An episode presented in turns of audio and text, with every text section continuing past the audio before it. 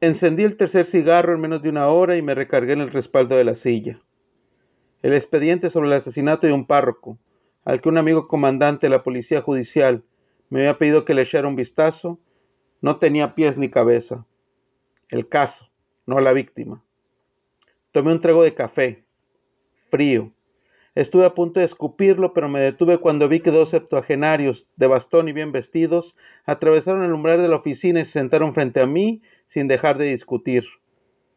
Pasé el trago tan sabroso como engullir aceite quemado. Hubiera deseado que en vez de que entraran dos viejos, fuera una fe fatal como las novelas de Raymond Chandler, pero clientes eran clientes. Alonso Vidal, él fue el primero, Pedro, no seas necio. El viejo azotó con fuerza un libro color naranja sobre mi escritorio. Y tú no seas aferrado, Pablo. El que inició todo fue Gerardo Cornejo. Su compañero señaló con el dedo índice otra novela. Leí las portadas de los dos libros. La madriguera de los Cobra de Alonso Vidal y Juan Justino Judicial de Gerardo Cornejo. Exhalé. El humo subió lentamente hasta el techo. Conocía los nombres de sus escritores gracias a mi vida pasada. Al ver que mi estómago se acercaba peligrosamente al espinazo mientras estudiaba letras en la Universidad de Sonora, decidí también iniciar la carrera de Derecho. Primero logré colocarme como meritorio en una agencia del Ministerio Público a que me contrataran como profesor de la materia de español en alguna escuela o ganar un concurso literario de importancia. pero estudiar letras no fue tiempo perdido. Gracias a ello era el mejor para redactar los informes policiales y el más rápido para escribir frente a la computadora. Me hice de buenas relaciones y llegué al Ministerio Público en menos de cinco años. Y en igual número de años, por problemas con mis superiores, me mandaron a la banca. Harto de buscar una segunda oportunidad, renuncié y abrí una pequeña oficina donde, mientras esperaba que contrataran mis servicios como investigador, al igual que en mis épocas de estudiante, Mataba los tiempos muertos leyendo novelas y tomando café instantáneo aguado. Señores, silencio, por favor.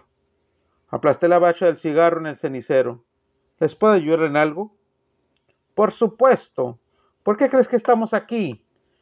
Pablo observó a Pedro e hizo una demanda de hastío. Pues, ¿Y usted es detective privado o no? Eso dice la puerta. Señalé con la barbilla en el mismo tono petulante. Mi nombre es Pedro Simón. Aquí mi amigo es Pablo Tarso. El aludido inclinó ligeramente la cabeza. Y queremos contratarlo para un trabajo.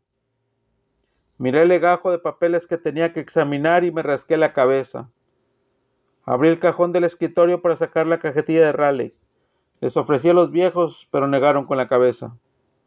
¿De qué se trata? ¿A quién quiere que investigue? Prendí el cigarro. Tenemos una apuesta sobre cuál fue la primera novela del género negro en Sonora y yo sostengo que fue Juan Justino Judicial. Y dale, fue la madriguera de los Cobra. Pablo elevó la voz. De nuevo comenzaron a lanzarse los nombres de los escritores como si se tiraran golpes. Enterré el cigarro entre el cementerio de colillos del cenicero. Silencio, silencio, señores. Los dos se cayeron al momento. Creo que les puedo ayudar. Para su buena suerte también estudié letras. Los dos me vieron de arriba abajo con cara de desagrado. Me imaginé que así observaban a quien no sabía distinguir entre las cucharas del postre y de la sopa. Bueno, ¿sabe usted al menos cómo llegó la novela policíaca y negra a México? Pablo asintió con la cabeza ante la pregunta de Pedro. Hurgué en mis apuntes mentales. La literatura policial, como me gustaba llamarla y no policíaca, digo, a menos que la escriba un gendarme, siempre había sido una pasión para mí. Más que una pregunta que me hacía el viejo era una forma de saber si era el adecuado para el trabajo y no le echaba un farol solamente para conseguirlo. Carraspeé un poco antes de empezar.